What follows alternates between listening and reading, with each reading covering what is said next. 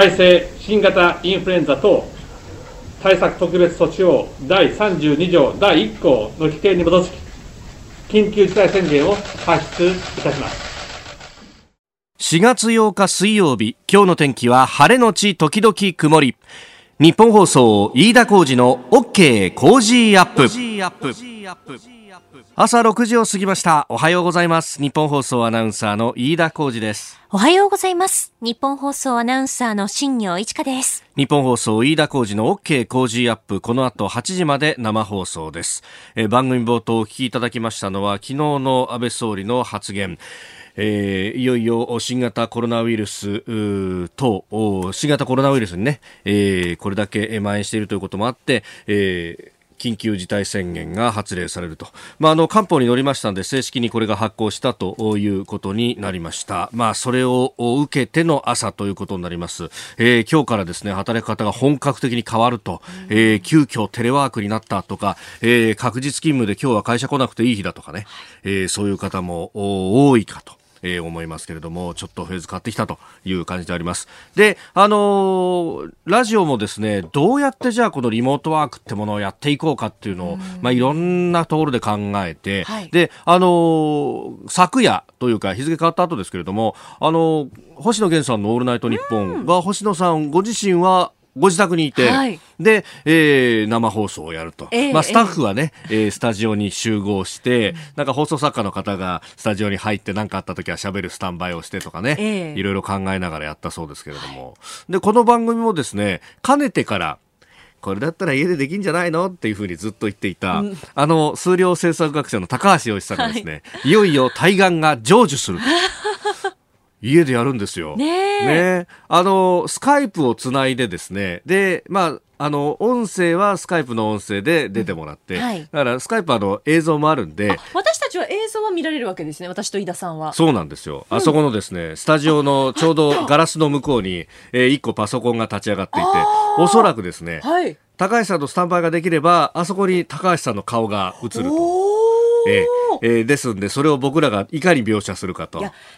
私、思うんですよ。うん、絶対寝巻きだと思います。そうだね。そして、布団の中からだと思います。宣言通りに。いや、あの、3月ね、11日のこの OK 工事アップの放送で、私は出張で、取材でですね、えー、福島県の浪江町からお送りして、で、その時のスタジオのコメンテーターが高橋洋一さんだったんですね。はい、で、あの、スタッフに後から聞いたら、これ、こんなに外からやっても大丈夫だったら、俺、家からできんじゃねえの？っていう話をね、えー、していて、で、その後もですね、2週に一遍の登場なんですけど、はい俺来なくていいんじゃなかったのか？みたいなことを何度も上事のように言っていたので、ええこれはどっかでやんなきゃなと思っていたらですね、ちょうどこのタイミングできた。はい、えただ、あのー、これね、若干、まあ、あのー、タイミングがずれることがあると、うん、よくほら、海外と電話つなぐと、ちょっと、あの、受け答えが遅れるってあるじゃないですか。ありますよね。まあ、これ、回線の状況にもよるんですけれども、ひょっとしたらちょっと音が遅れてくるってことがあるかもしれないと。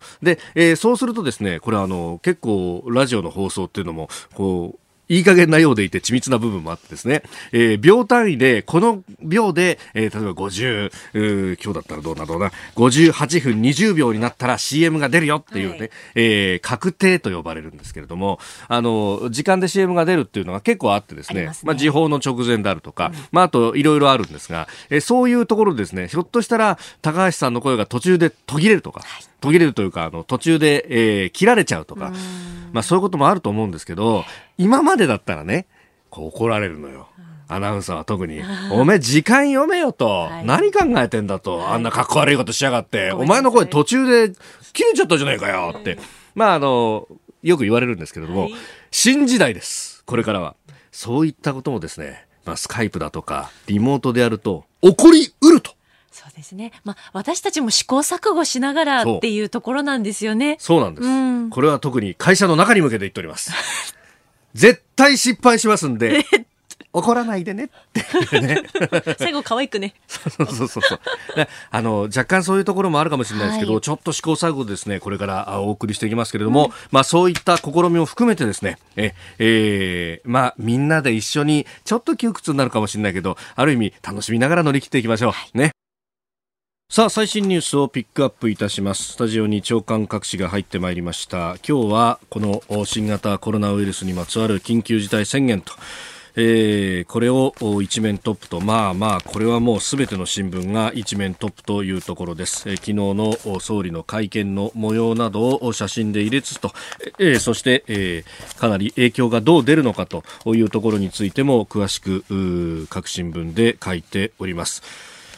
まああのー、なんといっても人との接触を8割減らすという8割まで減らせば、えー、なんとかあここ何週間、まあ、2、3週間から1ヶ月、まあ、あの、東京都医師会などは6週間というふうに見積もってもいましたけれども、えー、患者の数が劇的に減っていくということになりますんで、なんとか、えー、外に出ないように不要不急の外出は自粛して、えー、ただ食料品の買い出しだとか病院の通院だとか、えー、あるいはあ通勤もできると、インフラは止めないというところの、まあ、今回の施策ということになりました。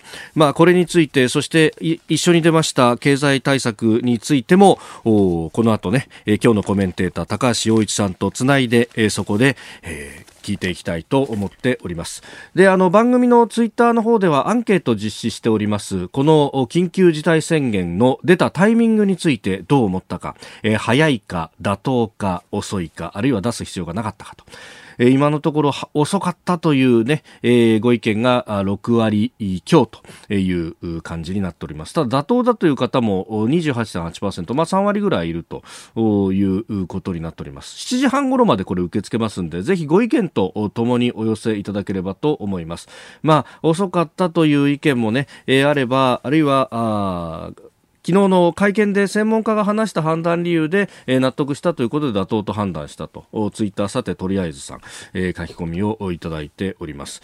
まああのーね、えー、ちょっと遅かったじゃないかなと、個人的にも僕も思うところもあったんですが、昨日のその総理と一緒に並んで会見に出ていた諮問委員会の尾身会長の発言などを見ると、なるほどと、だからあの感染者数そのものっていうよりも、どうやって、えー、移ったかわからない人が増えてきたということで、えー、これ、もうあのたどれない人が増えてきた以上は全体を一時止めてえ、えー、ウイルスの感染を防ぐ以外に方法がないというふうになってきたとあなるほどそういう理屈なんだというのは、えー、ありましたね。まああのたどることができればその人たちだけを止めて、えー、外に2週間出ないようにして、えー、他の人へ移すという可能性を立てば確かに、えー、止めることができると。ただ、えー、たどれない、まあ、枯発例という、えー、孤独の子に、えー、発言の発に、えー、例という枯発例というもの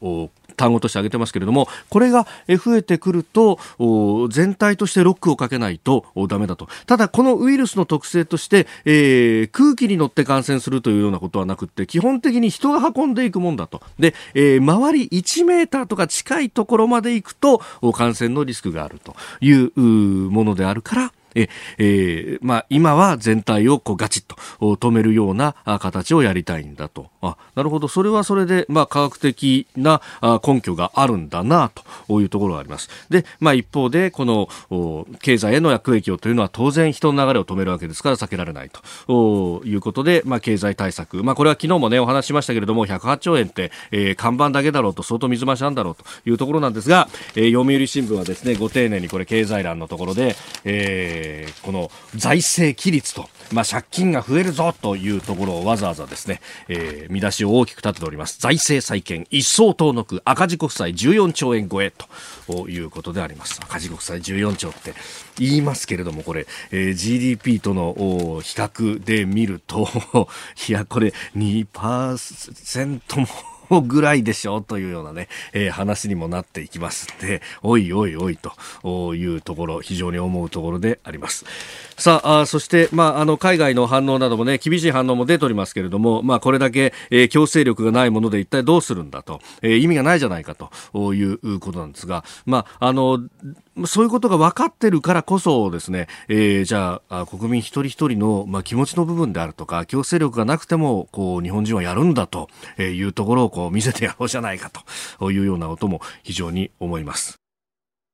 あなたの声を届けますリスナーズオピニオン。この傾向時アップはリスナーのあなた、コメンテーター、私、田新業アナウンサー、番組スタッフ、みんなで作り上げるニュース番組です。えぜひご意見をお寄せください。今朝のコメンテーターは数量政策学者の高橋洋一さん。えー、今朝はですね、インターネットを通じての音声通話、スカイプを活用してご出演と、まあ、リモートワーク、テレワークという形になります。え取り上げるニュースですけれども、まあ、このコロナウイルス一色ということになりますね。えまず緊急事態宣言東京都の反応について昨日東京都知事も会見を行っております、えそれからあ緊急事態宣言総理の会見の音を交えながら、えさらにイギリスのジョンソン首相、え昨日第一報でお伝えしましたが集中治療室入りただあ容体は、まあ、安定というか変わらずというふうにも報じられております、えそしてオンライン診療コロナに関してはこれ初診も解禁というようなことになっております。で、え経済対策についても聞いていきましょう。えー、働き方変わる人も多いですね。えー、練り母さんは練馬区からいただきました。えー、緊急事態宣言が発令されたことでテレワークのなかった私の会社も初めてテレワークを行うことになりました、テレワーク用に早速自宅にパソコンデスクと椅子を買いました。買ったはいいものの模様替えをしないと入らないんで今はそちらに頭を悩ませています。そうですよね。そうですよね。リビングの机でってことをやってもね8時間じゃ正座してってことになると腰痛くなっちゃうしな。ねえ。えー、それからアメリカネバダ州からいただきました。ポッドキャストなどで聞いてくださってるんですかね。ラジオネーム現地情報ポンさん、60歳の男性。強制力を持たない日本政府の対処を批判する人もいますがアメリカに暮らす私から見れば逆にもし国民の自覚自粛を呼びかけこの危機を脱することができればそれは日本と日本人の素晴らしさを世界に誇れることだと思います。強権を発動してもなお混乱が続く多くの国に対する個人の人権と日本文化の勝利と言えるでしょうと。私は、えー、日本は私の父の祖国ですと。この方日系人ですね。応援していますといただきました確かにね。そう。あの、権利とかっていうものを、こう、徹底的に、こう、どういうものかっていうのを、やっぱアメリカの方々とかって教えられてる部分があるから、逆に、それをこう、制限するっていうことの団長の思いっていうのも当然アメリカの方々にはあると。そこへ行くと日本のやり方っていうのも一つの別の、これ、正解が一つじゃないと思うんですよね。え、えー、もうみんなで模索していくしかない、世界中でと、ええー、頑張っていきたいと思います。ありがとうございます。ありがとうございます。ここでポッドキャスト YouTube でお聞きのあなたにお知らせです。ラジオの日本放送飯田浩司の OK 工事アップではお聞きのあなたからのニュースや番組についてのご意見お待ちしております。ぜひメールやツイッターでお寄せください。番組で紹介いたします。どうぞよろしくお願いします。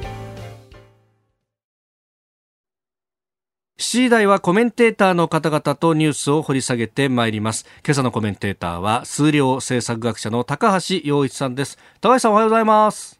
おはようございます。おはようございます。よろしくお願いします。よろしくお願いします。ちょっと声の感じがいつもと違うと感じられた方もいらっしゃるかもしれませんが、えー、まあ、緊急事態宣言もね、えー、出たということもありまして、えー、今日高橋さんはご自宅から、えー、スカイプを使ってでご出演という生放送テレワークで行うということになっております ちょっとねあの一応このスカイプつなげときながらもし回線が落っこっちゃったりなんかした場合は携帯でつなぐというバックアップもしますけれどもまあいろいろ試行錯誤していきましょうね高橋さんね。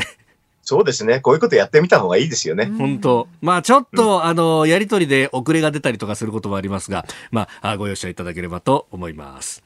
えー、今日もニュース解説一つよろしくお願いいたします。よろしくお願いします。よろしくお願いします。では最初のニュースこちらです。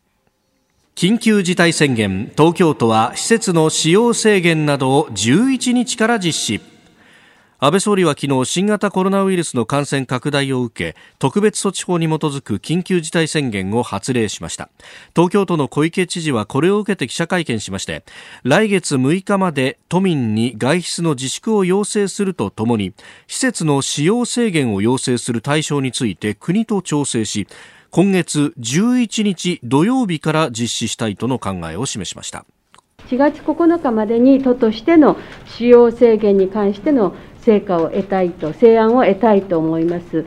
えー、そしてあの外出の自粛の効果も踏まえながら、えー、翌10日の発表、11日からの実施、こういうスケジュール感でいきたいと存じます。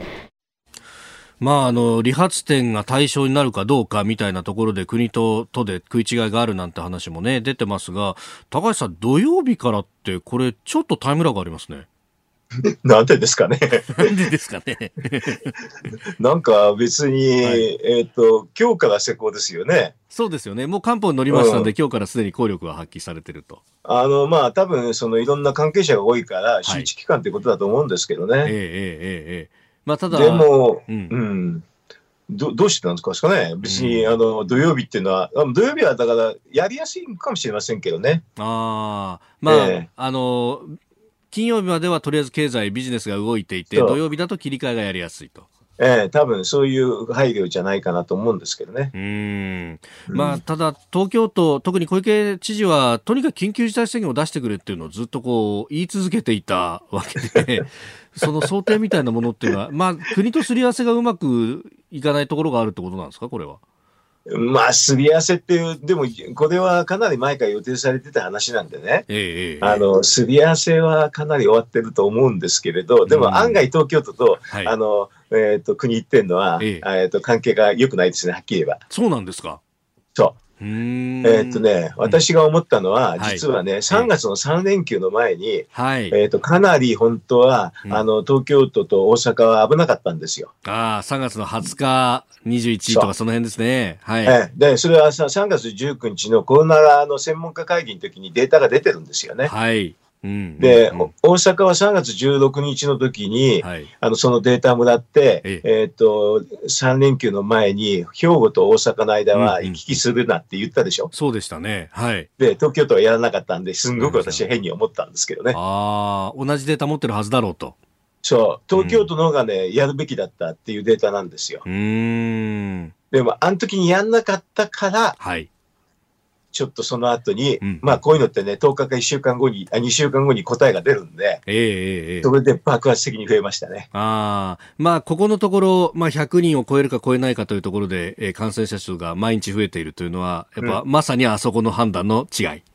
全くそうですね。うんだから、あの時にやってれば、もうちょっと違う光景が見えたはずなのにというのは、私は思ってますね。うんやっぱこれ、このウイルスの特性として、潜伏期間が非常に長いということもあるから、はい、あの先手先手でやっていかないと、後から数字の爆発が起こってくる可能性があるわけですよね。そうですね、あの時にあの 3, 3月の3連休の前にかなり危なかったんで、うんそれであの花見かなんかで花、はい、あの緩んじゃって、えー、それ結果的にはでもあの何もしなかったから緩んじゃったんですよね。あれが今日っていうことですね。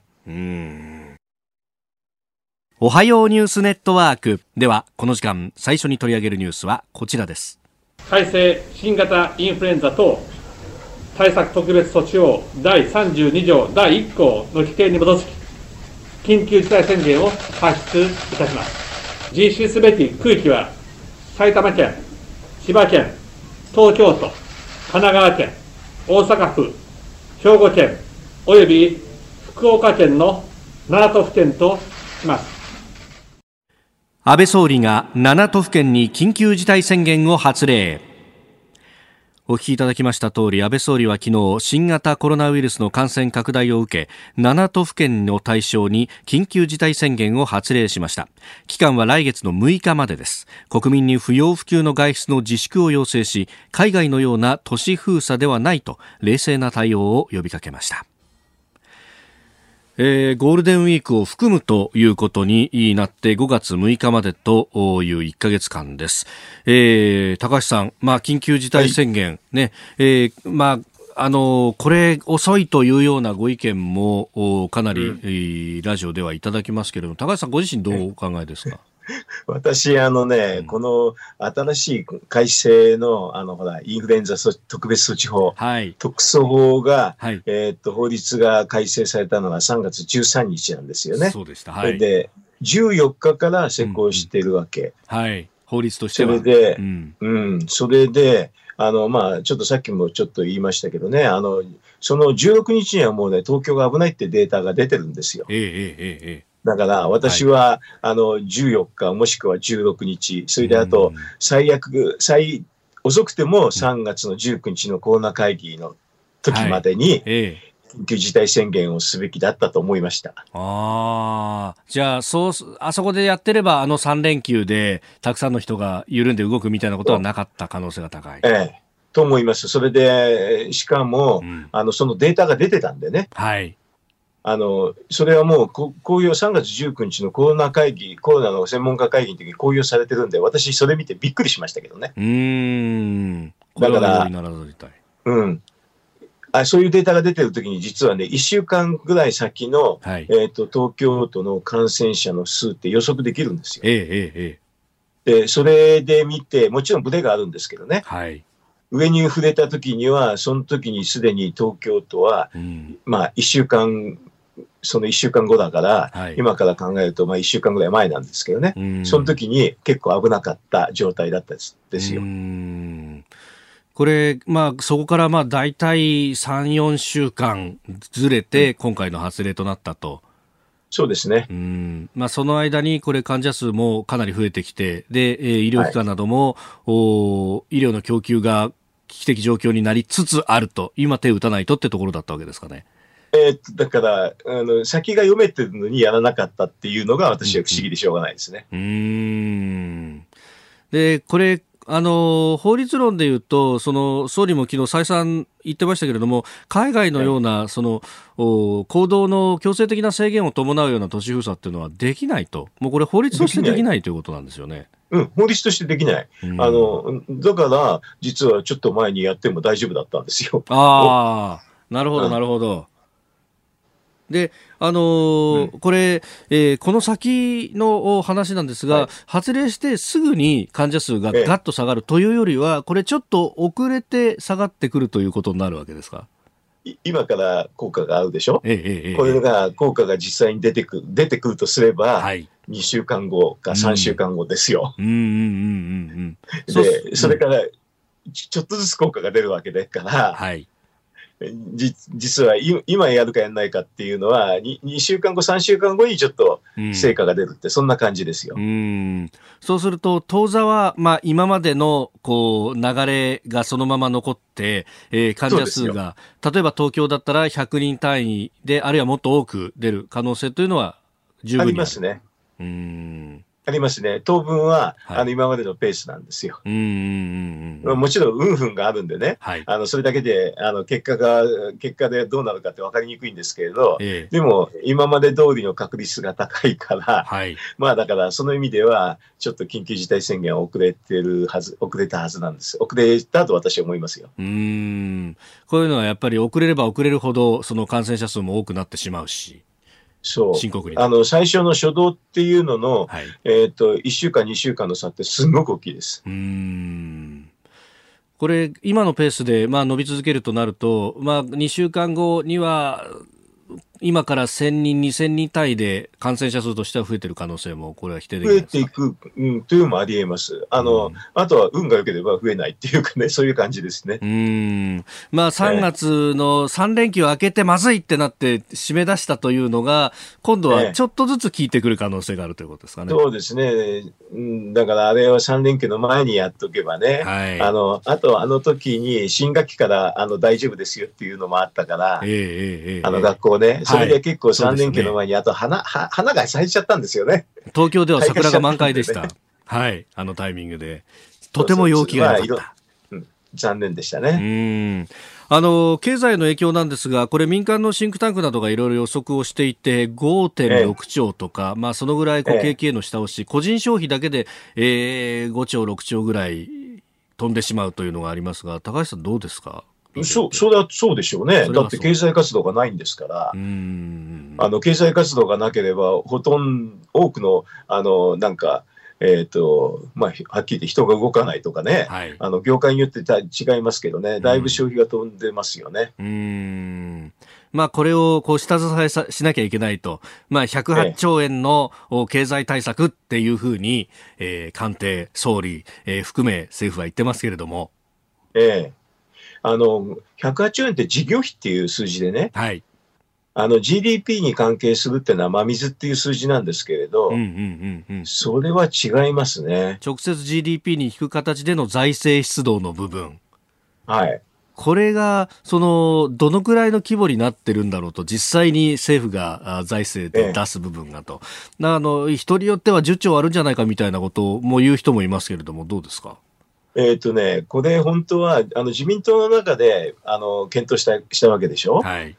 だから、私、いろんな人にね、自民党議員にね、この数字ぜひ聞け、聞いてくれと、財務省に聞いてくれと、はい、あの、もう補正予算の用意してるんで、大体はわかるんですよ。ああ。えー、だからそれぜひ聞いてくれと、はい、それなのにいろんな人が聞聞聞いても言わないとかね、よく分かんないまま、あの実は自民党の中で議論が行われたのが問題だと思いますけどね。なるほど。あ、あの財務省としてはやっぱりこう当然要求されるだろうと思ってるから、ある程度のこう目安みたいな数字は持ってるわけですね、議論の前段階で。持ってなかったら補正予算作れないですよ。だから、要するに、だから補正予算の補正予算書見れば私もすぐ分かるんですよ、こんなのは。ああ、それが出てくれば。うん、うん、ただね、はい、えっ、ー、と、ちょっと数字言っていいですか？あのね、えっ、ー、と、年度最初の補正予算ですよね。はい。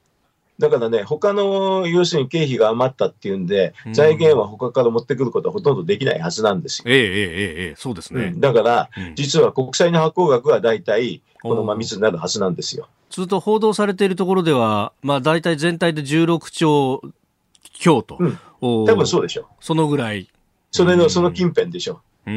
20兆いかないと思いますよ。あなるほど。そうするとあれですね、うん、あの、リーマンショック後の麻生政権で出したのが確か15兆4000億ぐらいだったと記憶してるんですが、うん、それにちょっと毛が生えたぐらい。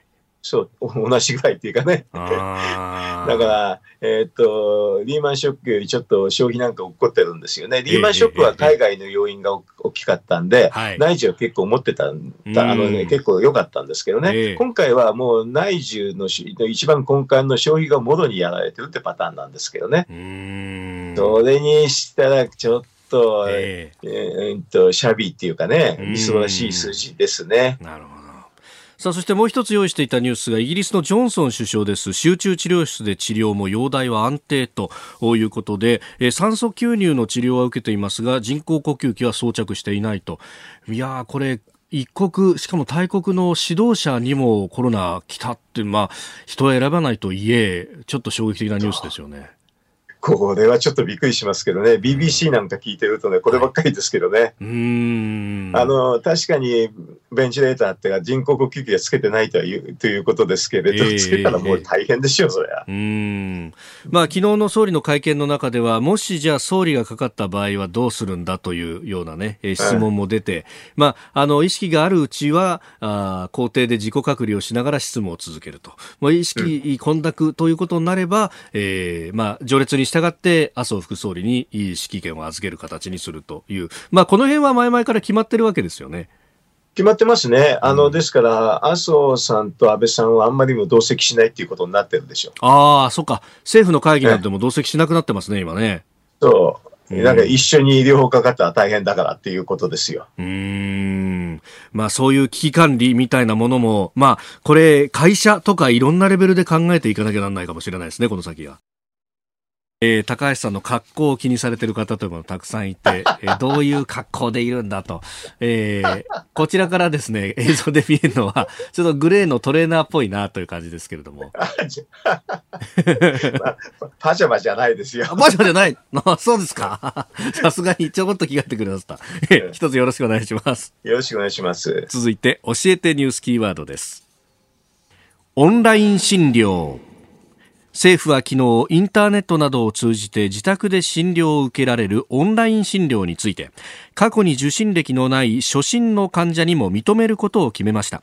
新型コロナウイルスの院内感染を防ぎ医療体制が崩壊しないようにすることが目的で収束するまでの次元的な措置となります。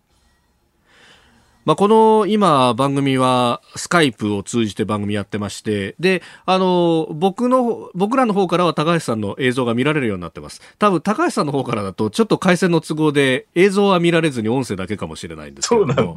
ねただ、この、まあ、仕組みを使えば、そうやって表情も見ながら喋ることができると。まあ、前々から言われてましたけどね、オンライン診療についてっていうのもね。えっ、と、だから今、飯田さんの顔が見えなくてね、あの、普段はほら、あの、時間が来たら丸の合図してくれるのかわからないそうこれ映像があればできるなと思ってたんですけど、そうなんですよね。まあ、こういうこともあるんですが。はい。そもそも、あの、カメラオンにしてます？ん？ちょっと待って。カメラオン。ちょっとね、あの、今確認します、そこ。すごい。オンエアを使って打ち合わせするなって話なんですが。で、オンライン診療です。これ、規制改革をするたびな、あの、検討するたびにですね、あの、いろんなこと、あ、映った。あ、やっぱカメラがダメだったんで、ごめんなさいね。だからね、こういうふうな話なの、大体これは。すいません、すいません。で、まあ、あの、これ、規制改革の会議で話が出るたびに、うん、まあ、いろんなところから反対が出てきたと、いうことがありました。うん。うん、だってね、あのね、もともとね、うん、このオンラインって話で、はい、あの、医療の話なんかすごい前からやってるんですよ。ええ、でね、確かね、3年ぐらい前に、初診はダメだけど、はい、あの初診じゃないの OK って言ってて、で、ね、この間ね、はい、あの、またね、あの、オンラインはできますって言ってて、3年前と同じことこの間さっき言って、この間は言ってましたね。で、今回さすがにね、はい、初診まで OK になったんだけど、これははっきり言えば今まで医師会がずっと反対してたしてましたよ。うん。まあ、あの、ええ、うん、医師会の立場でこう言ってることは、その、まあ、町のクリニックが多いと。で、そうすると、オンライン診療になると、人気のところに集中してしまって、町で一生懸命やってる人たちの経営が成り立たなくなるというロジックでありました。うん。まあ、あの、それは多分、はい、えっ、と、どんな業界も一緒なんですけどね、えっ、と、オンラインするとどうのこうのって言うんだけど、オンラインでいい人と、はい、いあの好きな人とそうじゃない人がいるわけですよ。ああ、あの、患者さんにもですね。そうそう、気にすることない。例えばね、今回にあれだって私初めてやるんでしょ、オンライン。そうですね。はい。うん。で、だオンライン嫌いな人もいるんでしょ？この出演者の中でも。まあ、コメンテーターの方々、ね、それぞれにこう考え方はあります。はい。そうですよね。えー、だからそれ多分いろいろなんですよ、こういうのって。うん。だからそういうのはあんまり気にすることなくて、本音を言うとね、多分ね、えー、集まるというかね、はい、オンラインだとお金が取りにくいって、そういうふうなのが大きかったと思いますよ。ああ、保険点数が変わってくるとか、そういうことですか？そういう話もあるしね。なるほど。だから、でも、こういう時に、今までやってなかったから、はい、実はすぐ解禁してもでできる人がほとんどいないんですよ。ああ、そうか。この、まあ、パソコンを使ってとインフラ面で整ってない人は当然できないわけですもんね。うん、やる気もない人も多いから、今までやらなかったから、多分、あの準備もしてないっていうレベルじゃないですか。ああ。これ、やっぱりどうですかね、うん、あの、実は先週、東京都医師会の尾崎会長と電話をつないで話を聞いたんですけど、そこでオンライン診療の話を聞いてみたんですよ。えそしたら、え。まあ、このコロナのこともあるので、ええー、初心からでもやるべきだっていうふうに会長は明言をしていたんですが、これやっぱ都会と、あるいは地方部とでは、またこれ温度差がかなりあるってことはありますかね？うんと、どうかしらね。どちらかというと都会のがあのやりたくないかもしれませんね。あの地方だと、まあ、実際に往診するのは大変ですが、オンラインの方がいいと思うでしょうね。そうですね。まあ今、地域包括ケアで、まあ自宅で、えー、介護も含めていろいろ見るというときに、往診は本当大変みたいですもんね、現場のお医者さんはね。きつい、きついところじゃないんじゃないですか。うん。やっぱそうするとできるところはオンラインで、やれればややりたいという。でしょうね、うん、だからね、教育も似てるんですけどね、今までずっと禁止してたが、い、ざ解禁してもできないんですよ。ああ、できるところ限られて、それこそあの、うん、ドワンゴと角川がやってる N 高校とかが、えー、真っ先にやり出すというようなことになる。できるけれど、小中はほとんどできないんですよ。うん、ああ、なるほど。うん、だからこれ、今あ、じゃあ休校ですってなった時に、じゃあ一体どうしようってことになってしまうと。大抵パソコンできないでしょって。で、あのね、大学で言うとね、私のところもね、はい、教授会がオンライン、オンラインの会議になったんですけどね。ほうほうでもね、教授会でオンラインの操作できない人は会議室に来てくださいっていうメールが来ましたけど。なるほど。そうすると結構集まっちゃったりなんかするんですかね、これはね。あ、だからできないんだって。やっぱり今までやってないからできないって、そういうパターン。うんうんえ今日のキーワード、オンライン診療でした。さあ、メールやツイッター様々いただいております。まあ、高橋さんの在宅勤務についてもね、えー、小平市の、東京小平市ラジオネームアンノンさん55歳パートの方、高橋さん今日在宅勤務されてるんですね。聞いてていつもと比べて 大差ないですよ、と。えー、在宅勤務、オンライン授業。まあ、今までやろうと思ってできなかったこともやってみる機会が増えて、世の中の仕組み変わるきっかけになるかもしれませんね、といただきました。いや、これね、すごい試行錯誤は繰り返してるんですけど、ね、あの、カメラもこっちでクリックしてなかったとか、こういろいろやっぱね、ああるわけですよね。初めてやろうと。私でも年中やってるからね。あ、そうかそうかあの、そちらが間違ってるの分かりました 大変失礼いたしました。えー、そして、あの、番組でツイッターアンケートをやってまして、まあ、この緊急事態宣言が遅かったか早かったか妥当だったのかと、あの、7時半で番組としては一応締め切ったんですけれども、集計結果は後ほど、えー、えお伝えいたします。えー、遅いという方、デュークさん、経済的な面を見れば理解できますけど、2週間ほど早く宣言することできたんじゃないですかと。で、一方で、妥当だというのは、みなもくいちさん、選べにくいけど、まあ、後で考えることで、その時はその時で別の話題で手一杯なんだろうけど、妥当ということにしておきますというふうにいただきました。経済面でこれ躊躇したんですかね、高橋さんね。こでね、経済対策と一緒に遅れたんですよ。要するにね、あの、緊急事態宣言すると後でね、はい、えっ、と、保証の話になるでしょ、うん、これが、経済だ、お金が用意できなくて全部が遅れたって、そう私思います。なるほど。さあ、続いて、ここだけニューススクープアップです。この時間、最後のニュースを、スクープアップ新型コロナウイルス緊急経済対策に最大108兆円。政府は昨日新型コロナウイルスの感染拡大に対処する緊急経済対策とその財源を示した2020年度補正予算案を閣議決定しました。財政支出の総額は39兆5000億円でそのうち16兆8000億円は補正予算を活用。事業規模はおよそ108兆円で補正予算額とともに過去最大規模となります。4月中旬に国会提出、今月中の成立を目指すということで、まあ、高橋さん、先ほどのゾーンでもお話しいただきましたけれども、はい、大きい数字が並んでるけれども、いずれもそれは、まあ、疑問が残るというか、他から寄せ集めたんじゃないかということが。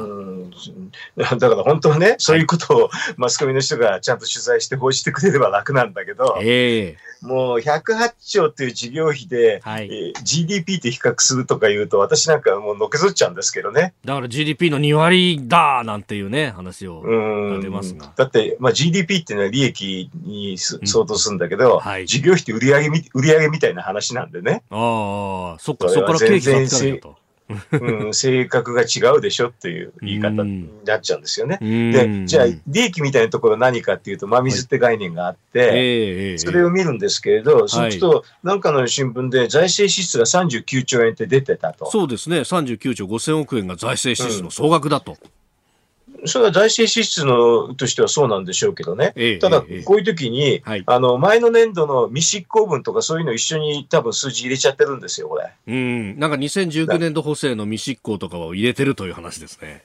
そうですね、はい、だからあの今度のえーと、補正予算でどのくらい出てくるかって、補正予算書を見るとすぐ分かるんですけどね、えー、えー、とそうすると前の未執行分が多分10兆円ぐらいだから、39兆であ29兆ぐらいのレベルでしょうね、財政支出という。財政支出としては。はい。えーでもそのうち一般会計と特別会計が2個分かれていて、財政支出という場合は、はい、それで、あの、これ見ると財政投融資が12兆か13兆って書いてありますよね。そうですね。12.5兆財政投融資だそうです。うん。これは、あの、真水じゃないんですよ。うん。融資だから。あそうか。融資だから。補助、うん、補助金、補助金は真水なんだけど、融資は真水にならないんです。はい、うんうんうん。後々書いてくるんですもんね。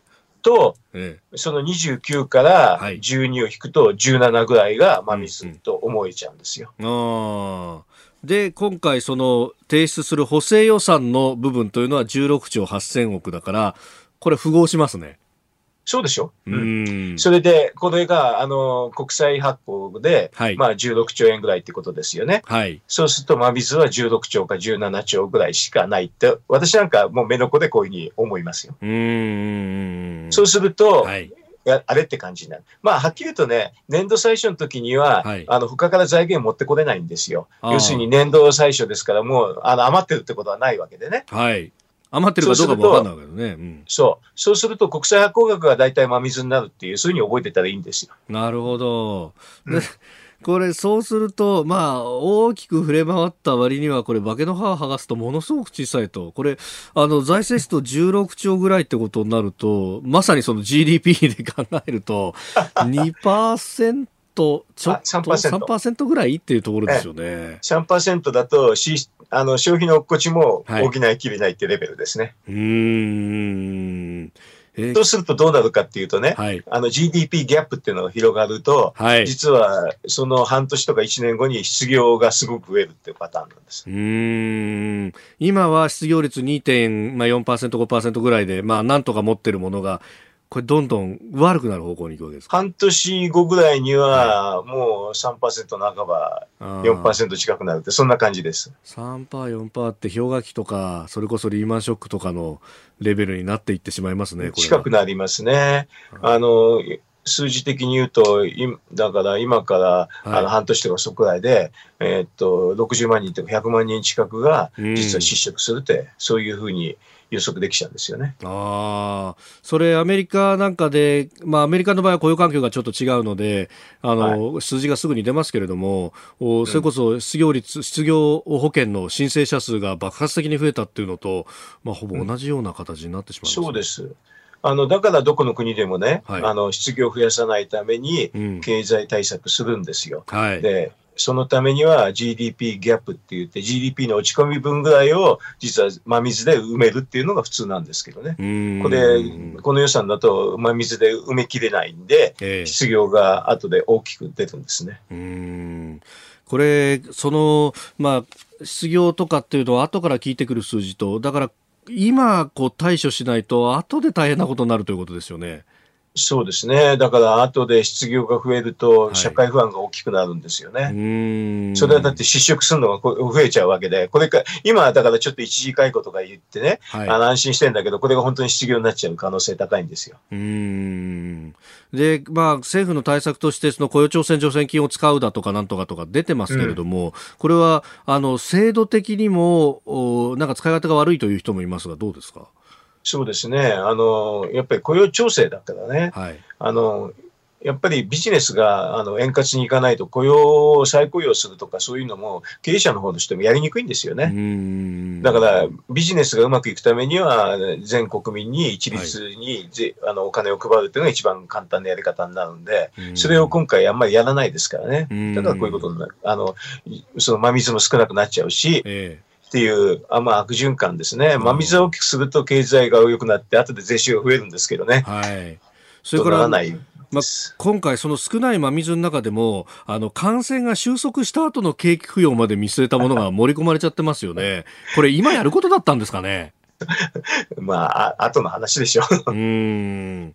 それに真水持ってかれちゃったら、なんか今困ってる人たちはおいおいってならないですかね。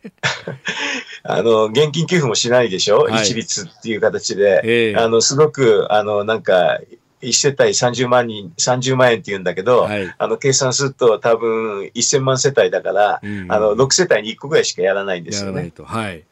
うん、でもともと所得制限ができないのにあの今の所得って実は来年にならないと行政府は分からないんですよ。でそれなのに所得制限やろうとするからなんかもう無理ですね。はい、それから、あともう一点、その景気対策っていうところで言うと、まあ、あの消費税を減税したらどうだって、与党からも声上がってますけれども、これ、動きませんね。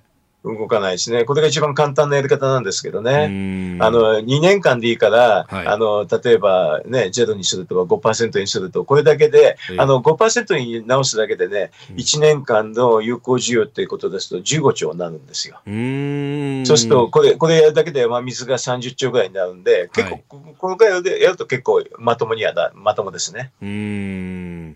これ、その、やっぱ阻むのは、これ、財務省がやりたがらないっていうのがあるんですか？そりゃそうでしょうね。だから政治家に、今までのなんか苦労は水縄ですよって、え、そんな変な苦労させてたのってレベルでしょ、これ。ええええ大体景気が悪い時にさらに追い打ちをかけるように消費増税があったりとか今回のタイミングなんかそうでしたけど国民に 我慢ばっかり強いてるような感じがありますよね。だからこのせめてね、はい、あの10、12月期の GDP が7%落っこったでしょ？はい。うん、それからさらにまた落っこちるんですけどね、うん、その7%ぐらいはせめて、ね、なしにしてくれっていうレベルでしょ。う、うん。えー、新型コロナウイルス、この経済対策についてお話しいただきました。